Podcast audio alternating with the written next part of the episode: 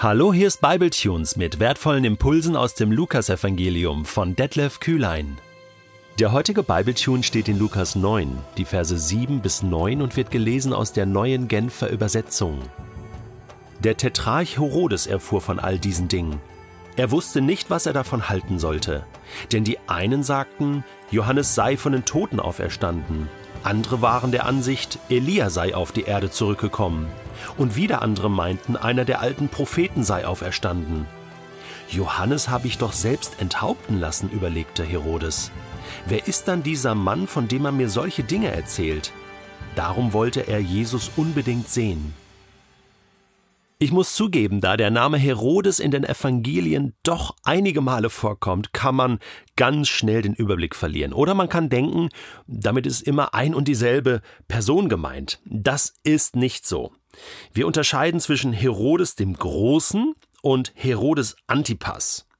Also, Herodes der Große, der lebte so noch sechs vor Christus, zur Zeit der Geburt von Jesus, da lesen wir von ihm, dass er erschrak in Jerusalem, dass die Weisen aus dem Morgenland zu ihm kamen, und dann ließ er alle äh, kleinen Kinder, Babys bis zu zwei Jahre, umbringen, und ein großer Schrecken kam über das Land. Das ist Herodes der Große gewesen, und das war der Vater von dem Herodes, von dem wir jetzt heute gelesen haben dem Tetrarch oder dem Vierfürsten. Also der war kein König, sondern Fürst über vier Länder, könnte man sagen. Ja, vor allen Dingen Galiläa und Peträa. Ähm, das waren so die, die Gebiete, über die er herrschte. Herodes Antipas. Der lebte 4 vor Christus bis 39 nach Christus. Das ist uns überliefert. Und was können wir über diesen Herodes sagen? Also zunächst mal die Aussage, er wollte Jesus unbedingt sehen. Hm, da kann man schon einiges hineininterpretieren. Also er hatte großes Interesse an Jesus, er wollte ihn sehen, er wollte ihn hören. Er hat auch, als Johannes der Täufer noch lebte und der im Gefängnis war, Johannes gerne zugehört, das lesen wir hat ihn gern gehört, obwohl Johannes ihn herausgefordert hat. Also das war ein, ein geneigter Zuhörer. Er interessierte sich für die Dinge von Johannes und auch von Jesus. Aber wirklich getroffen hat er ihn nicht. Warum? Wissen wir nicht. Ob er es irgendwie doch nicht gemacht hat oder er plötzlich anders über Jesus gedacht hat. Er trifft ihn erst in Kapitel 23 des Lukasevangeliums.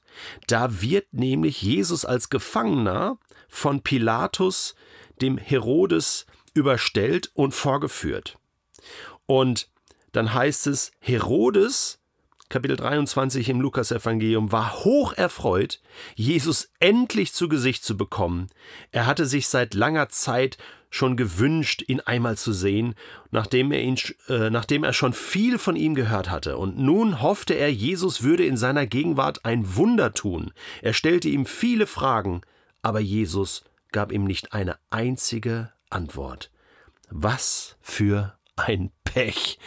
Und wir lesen hier schon heraus, also der wollte einfach ein Wunder sehen. Ähm, ja, mach mal ein Wunder.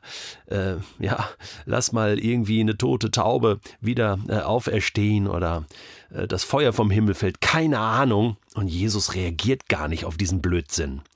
Und äh, hier merken wir, wie oberflächlich das war, was, ähm, was ähm, Herodes hier von von äh, Jesus erwartet. Ich überlege gerade, es gibt eine Stelle, die ist sehr aufschlussreich, und zwar tatsächlich auch im Lukasevangelium, Kapitel 13, Vers 31. Also, das ist jetzt äh, so ein paar Kapitel nach dem heutigen Kapitel und noch vor der ersten Begegnung, ähm, dann kurz vor der Kreuzigung von Jesus. Da heißt es, Kapitel 13, Vers 31, da kam einige Pharisäer zu Jesus und sagten: Auf, geh fort von hier, Herodes trachtet dir nach dem Leben. Also das ist die Wahrheit über Herodes. Der hatte Angst vor Jesus. Der hat irgendwie mitgekriegt, dass könnte ein Messias sein und der hat Anspruch auf den Thron in Jerusalem, genauso wie sein Vater auch die Angst hatte. Der will vielleicht Fürst werden in Galiläa, keine Ahnung. Und hatte Angst um, sein, um, um seine Stellung, Angst um seinen Thron, Angst um seinen Einfluss, Angst um sein Leben. Wer weiß, wenn das ein König ist, dann wird er vielleicht irgendwann gegen mich kämpfen, mich umbringen, keine Ahnung. Also, wir sehen hier Oberflächlichkeit und Angst, das sind die Dinge, die Herodes also getrieben haben.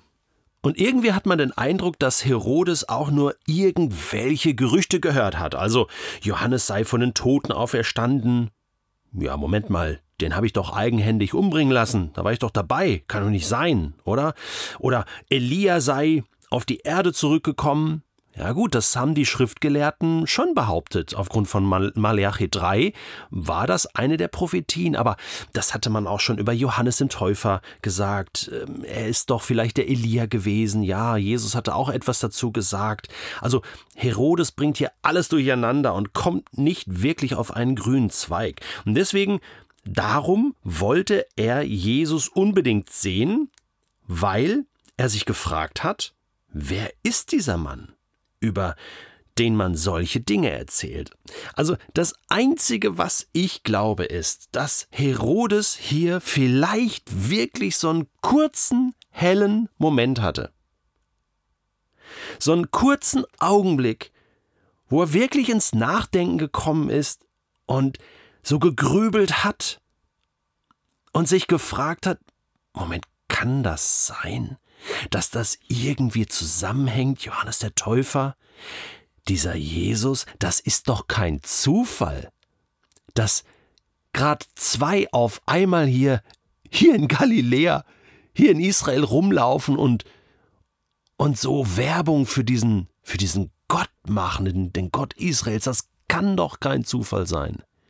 Vielleicht war das wirklich so. Es hat sich ziemlich schnell wieder geschlossen, diese, diese, dieser, dieser helle Moment. Denn schon bald trachtet er Jesus nach dem Leben. Schon bald bewertet er das wirklich nur noch ganz oberflächlich. Schon bald siegt die Angst in ihm. Vielleicht war es ein kurzer Moment, den er aber nicht genutzt hat. Und so ist diese Geschichte hier, diese, diese, diese kurze Episode, ist ja nur so, so ein kleiner Einschub von Lukas, schon sehr interessant und sagt etwas Grundsätzliches über Menschen aus. Ich glaube nämlich, dass es im Leben eines Menschen diese hellen Augenblicke gibt, wo ein Mensch über Gott nachdenkt und anfängt zu fragen und zu suchen. Ja, vielleicht nur ganz kurz, aber wo ein Mensch sich fragt, kann das sein? Woher kommt alles Leben? Warum bin ich hier? Wohin geht alles Leben? So diese grundsätzlichen Fragen. Das glaube ich. Nicht jeden Tag. Nicht ständig. Aber es gibt diese Momente. Und die wenigsten suchen dann wirklich und gehen diesen Fragen nach und wollen eine Antwort haben. Dabei war Jesus doch so zum Greifen nahe. Der lief doch direkt vor seiner Nase rum. Und die zwölf Apostel doch auch. Die hatte Jesus ja gerade ausgesendet. Die liefen ja auch in Galiläa rum. Da waren also genug Möglichkeiten für Herodes zuzugreifen und zu sagen, hey, ich möchte tatsächlich mehr erfahren. Macht er aber nicht. Zieht sich wieder zurück, dieser helle Moment schließt sich und dann trachtet er Jesus nach dem Leben. Ja, ich glaube, dass Menschen Entscheidungen treffen, dass Gott sie ruft, dass Gott diese Momente des Nachdenkens schenkt, dass Menschen aber die Freiheit haben zu sagen, nö, möchte ich doch nicht. Ich frag da nicht weiter, ich gehe der Sache nicht nach. Aber es gibt auch die anderen Menschen. Die gibt es auch, die dann auf die Suche gehen. Gestern erzählte mir noch eine junge Frau, wie sie Gott gesucht hat. Plötzlich, einfach so. Sie hatte diesen hellen Moment. Und dann ist sie raus, dann ist sie nach, nach Thailand gereist, neun Monate, und trifft dort Christen und fängt dort an, Bibel zu lesen und lässt sich taufen und kommt als Jesus-Nachfolgerin zurück nach Deutschland. Das war erst vor zwei Jahren. Das gibt es. Solche Geschichten gibt es. Und es ist gut, wenn Menschen sich auf den Weg machen und nach Gott suchen, dass du und ich dann in der Nähe sind, um ihnen Rede und Antwort zu stehen und ihnen den Weg zum Vater im Himmel zu zeigen.